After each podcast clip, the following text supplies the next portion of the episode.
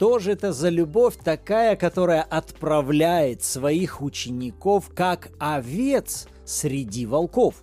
Почему Иисус, отправляя учеников на служение людям, при этом советует остерегаться людей?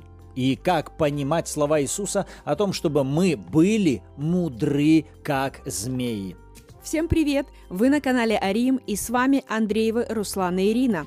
Это 21 подкаст, и сегодня у нас Евангелие от Матфея, 10 глава, с 16 по 25 стих. Поэтому, если вы читаете вначале сами, остановите, поставьте паузу, прочтите это место Писания и затем снова возвращайтесь к нам.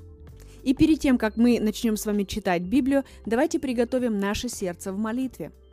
Отец, мы приходим к Тебе во имя Иисуса, и мы благодарим Тебя за эту честь, возможность и привилегию общаться с Тобой через Твое Слово. Мы благословляем это время. Дух Святой, мы нуждаемся в Тебе. Ты говори, Ты открывай, Ты просвещай очи сердца нашего, потому что мы желаем разуметь волю Божью для нас. Благословляем каждого, кто слушает или когда-либо будет слушать этот подкаст, чтобы Ты говорил в жизнь каждого из них во имя Иисуса. Аминь. Вот, говорит Иисус, я посылаю вас как овец среди волков. Итак, будьте мудры, как змеи, и просты, как голуби. Остерегайтесь же людей, ибо они будут отдавать вас в судилище, и в синагогах своих будут бить вас и поведут вас к правителям и царям за меня для свидетельства перед ними и язычниками. Когда же будут предавать вас, не заботьтесь, как или что сказать, ибо в тот час дано будет вам, что сказать. Ибо не вы будете говорить, но Дух Отца вашего будет говорить вас. Предаст же брат брата на смерть, и отец сына, и восстанут дети на родителей и умертвят их, и будете ненавидимы всеми за имя мое. Претерпевший же до конца спасется. Когда же будут гнать вас в одном городе, бегите в другой. Ибо истинно говорю вам, не успеете обойти городов Израилевых, как придет Сын Человеческий.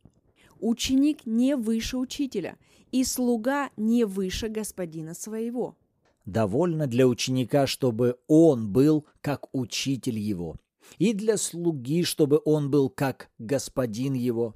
Если хозяина дома назвали Вельзевулом, не тем ли более домашних его? Интересные стихи у нас на этот раз. И меня привлекла эта мысль в 16 стихе. Иисус говорит, «Я посылаю вас, как овец». И в этот раз, когда я читала, меня зацепил этот вопрос. Зачем Иисус посылает своих учеников как овец среди волков? И здесь важно увидеть эту картину-то. Должны быть все эти три составные. Первая составная – любящий Бог.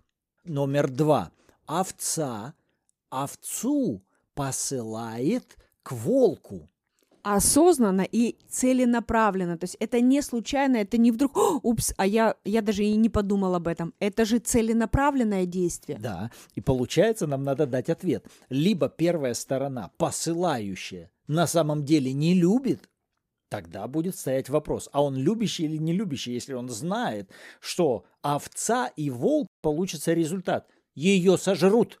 Или тогда, если ты любящий, если ты отправляешь и ты знаешь, что вторая сторона настроена агрессивно, то тогда должно вместе с этой овцой отправляться такое обеспечение, такая защита, которая гарантирует доказательство, что первая сторона исполнена любви не только для того, чтобы защитить свою овцу, но также для того, чтобы приобрести кого-то из этих волков. Только подумайте, Бог это делает также с целью из-за любви к тем людям, которые каким-то образом сейчас в оппозиции Евангелия. Ну да, это же не для того, чтобы натренировать овец. Давай потренируем наших овец, к волкам их отправим. Волки так и останутся волками, но мы зато прокачаем наших овец. Глупее не придумаешь. Или будем воспитывать страхом, как иногда родители воспитывают страхом своих детей. Это, это не любовь. Любовь, она вообще не работает страхом. Страх не является инструментом в арсенале любви. Ну да, тогда хорошо. А какой вообще может быть, ну, ценс? Овцу отправлять к волку, чтобы приобрести волка? Где мы такое можем найти в Писании подтверждение тому, как может овца приобрести волка? Отличная история мне вспомнилась именно с апостолом Павлом, который вначале, он как раз-таки и был вот одним из этих волков, который приходил и расхищал стадо Божье.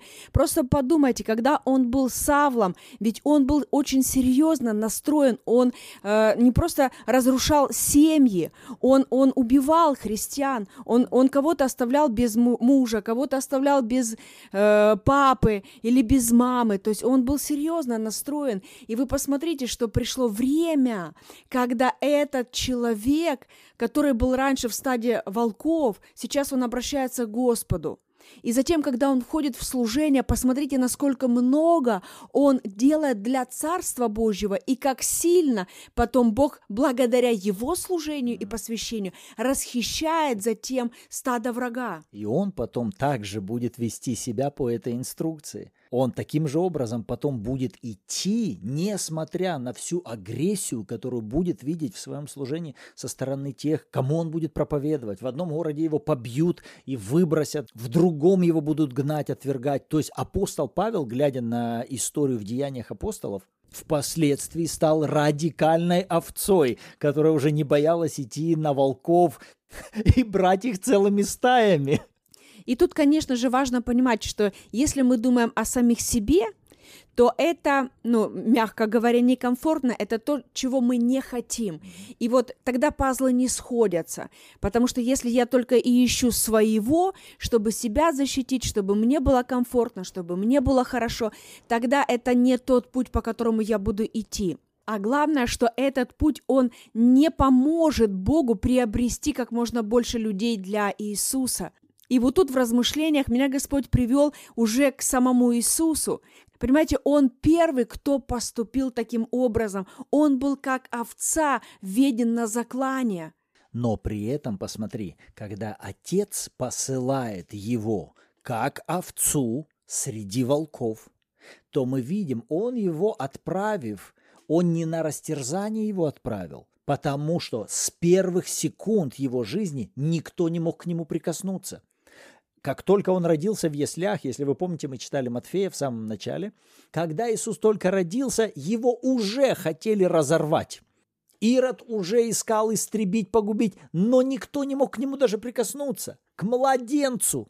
Когда Иисус выходит в служение, его неоднократно хотят побить камнями, сбросить со скалы, и не хотят его видеть и тому подобное. Но никто не может даже сделать ему хоть какое-то зло. Почему? Сверхъестественная защита пребывает на Иисусе.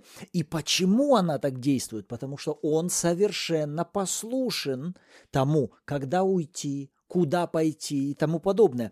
То есть, когда мы подняли вопрос «любовь, отправляющая овцу в место, где она знает, что к ней будет агрессия волчья, должна обеспечить такую надежную защиту и безопасность, чтобы овца не просто вернулась, э, ну, в здоровом состоянии была сохранена, но еще и вернулась с прибылью после совершения своей миссии.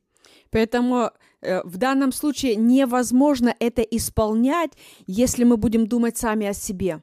Если мы будем искать комфорта себе, мы не пойдем по этому пути, потому что это, мягко говоря, мега некомфортно.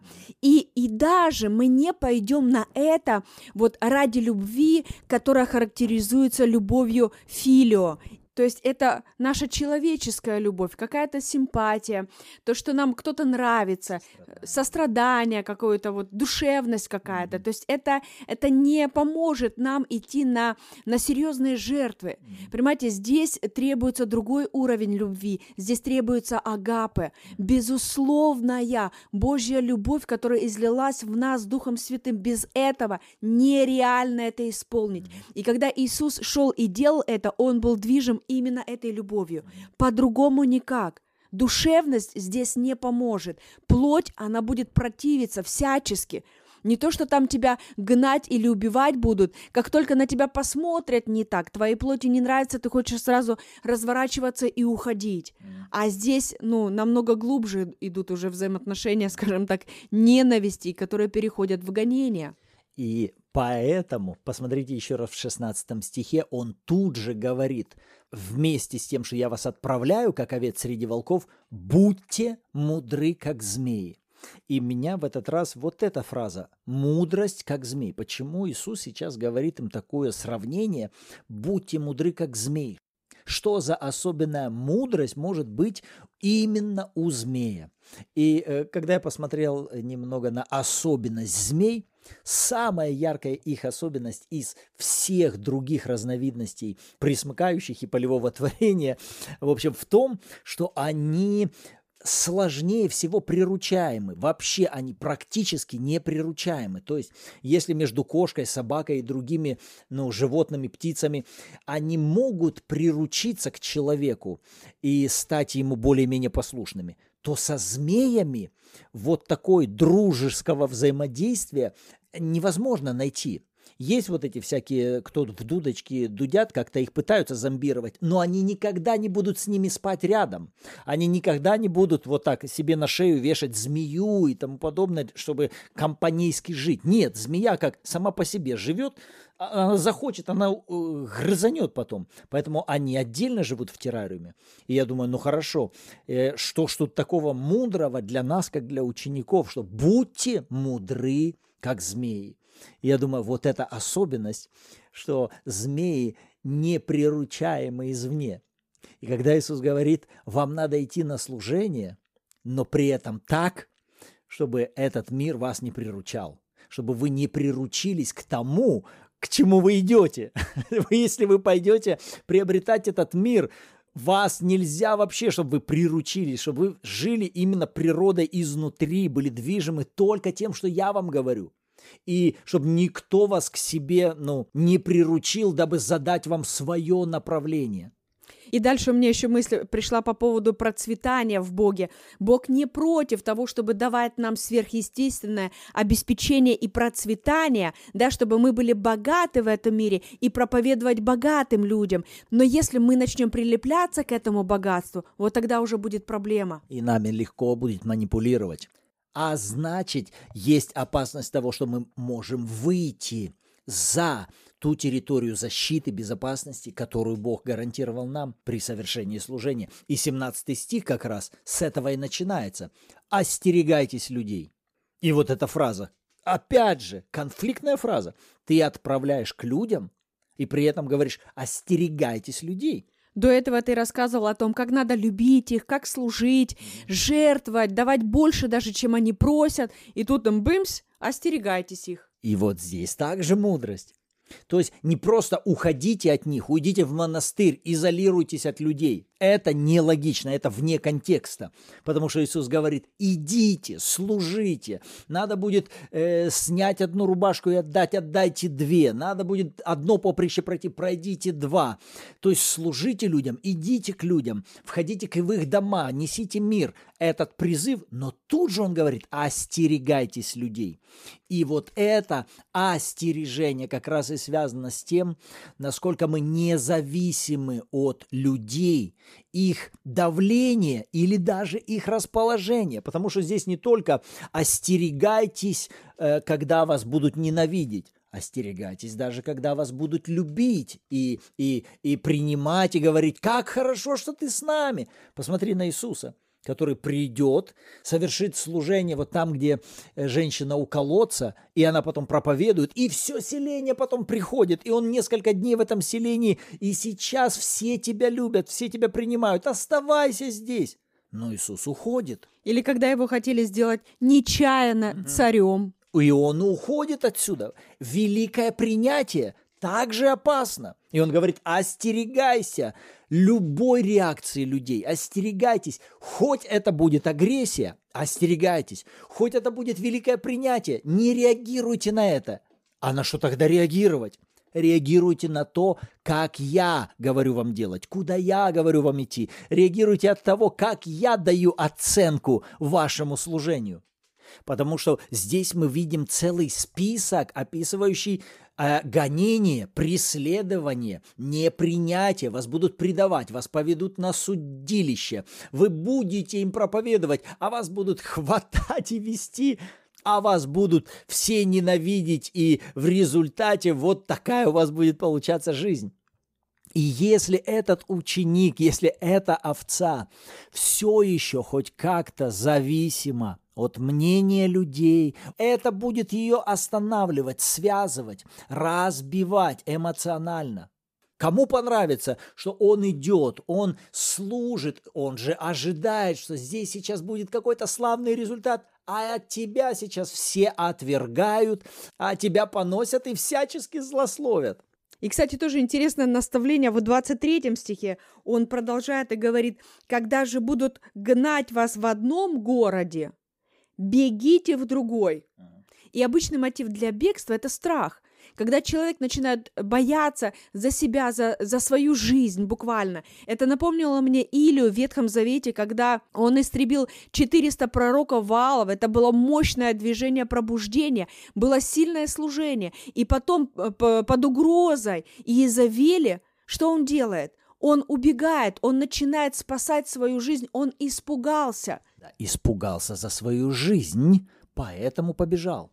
А если бы он следовал вот этой инструкции Иисуса, то он бы побежал в другой город – вы понимаете, что Иисус говорит, ну, во-первых, не воспринимая это лично в отношении себя. То есть даже если там это не приняли, это, это не просто, ну, тебя не приняли, это Евангелие не приняли. То есть не воспринимая это как личностное поражение, не воспринимая это как э, неудачный финал твоего служения. Держи в фокусе Иисуса, держи в фокусе Евангелия, и тогда ты будешь продолжать совершать свое служение, даже если где-то тебя не принимают или где-то тебя гонят.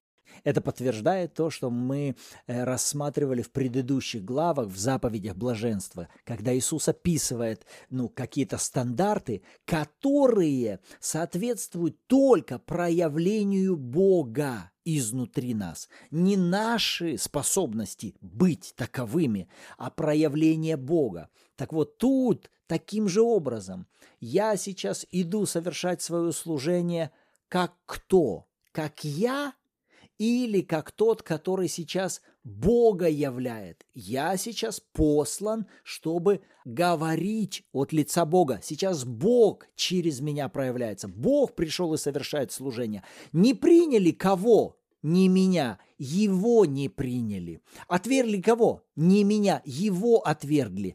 Тогда я защищен, тогда не я реагирую. Это уже Божьи разборки. Это должны потом быть Божьи реакции и Божья стратегия, что делать дальше. Получается тогда вопрос весь в том, э, на ком или на чем я держу свой фокус до тех пор, пока мы держим фокус на Боге, на Его призвании, на Его миссии и задаче, которую Он дал нам, мы будем двигаться в правильном направлении. Пока Илия держал это в фокусе, то есть у него было сильное служение, потому что истребить 400 пророков Ваала, то есть это было серьезное движение. И Бог давал ему сверхъестественное проявление, свидетельство и победу. Но как только его фокус, причем от чего? От усталости перешел на себя, появился страх. И этот страх побудил его убежать от той угрозы, которая нависла, вместо того, чтобы прийти к тому же самому Богу и спросить Бог, что мне в данном случае делать. И когда мы смотрим на жизнь апостола Павла, как он совершал служение, то он уже больше двигался именно по этой инструкции. Потому что если в одном городе или где-то там в селении его не приняли или хотели побить, то он, значит, что там в корзину в этом, да, спустили его через стенку города, и он не просто просто куда-то убежал, дабы сохранить свою жизнь. Он буквально побежал дальше. Совершать служение, совершать служение. И ты сказала за Павла, я вспомнил, как никто Павел в своих посланиях э, вот изображает модель «я умер для себя, и я живу для Бога». И вот это мышление «мертвый для себя». Вот почему Павлу легко было вот так действовать. Вот почему, когда Иисус здесь описывает инструкции для учеников, он описывает критические картины, которые у нормального плотского человека будут вызывать страх – и это невозможно совершить, если я не умру для себя. Если я все еще живой, я буду бояться, я буду защищаться, я буду реагировать, я буду убегать от страха. Но если я умер, а живет во мне Бог, то тогда, ну а кто Бога побьет, кто Бога убьет, кто Бога сможет поразить? Такое мышление может эту овцу на миссии и сохранить, и самое главное, чтобы на ней слава являлась, а не позорище. И вот здесь, ну, а крайне важно. Я понимаю, что когда мы сейчас читаем вот эти все стихи, э, я очень рекомендую вам всегда, любое местописание, э, удерживать Иисуса перед собой как стандарт и образец.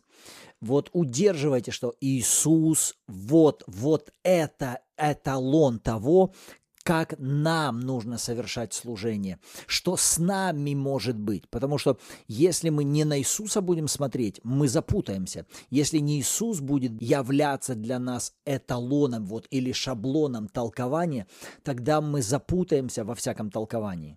А вот теперь, друзья, вишенка на торте. Посмотрите, если на все это мы будем с вами смотреть только в ракурсе этой земной жизни, то это все равно выглядит грустно.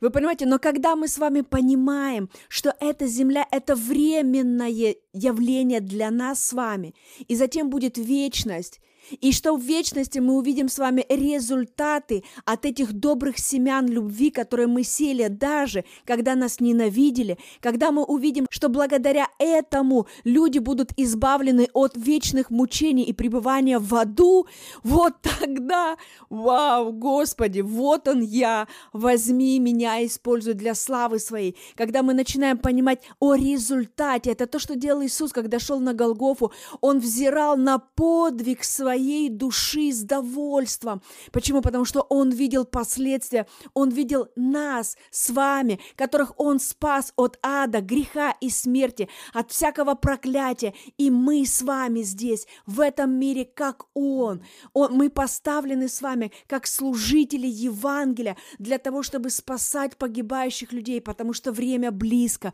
Мы живем в последнее время. Скоро вся земля и все, что здесь есть, это все сгорит и потом вечность, и их всего две. Всего лишь две вечности, или вечность с Богом, или вечность без Бога. И вот это самое, самое главное, что когда-либо было во Вселенной. И ради этого стоит овцам идти э, среди волков. Аминь. Нам пора заканчивать. Э, я верю, что эти стихи могли у кого-то вызвать определенные вопросы или недопонимания. И наш совет вам э, не зависайте на вопросах, на которые у вас нет сейчас какой-то ясности.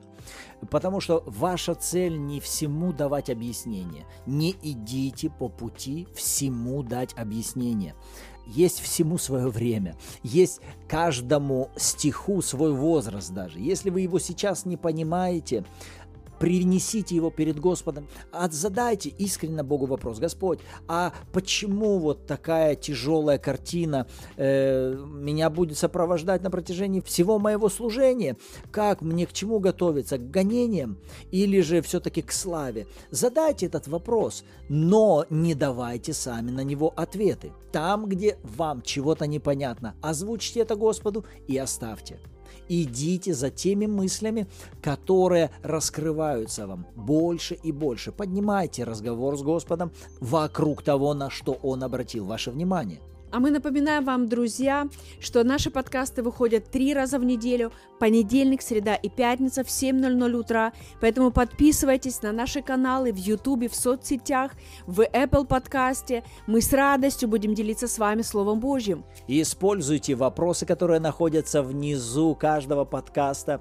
Э, используйте как для самооценки, так же и для общения. И также не забывайте за те тезисы, которые выходят на следующий следующий день основные тезисы относительно тех размышлений, которые были в предыдущих подкастах. А на сегодня нам пора с вами заканчивать, поэтому давайте поблагодарим Бога за хорошее время размышления в Его Слове. Отец, мы благодарим Тебя за это время.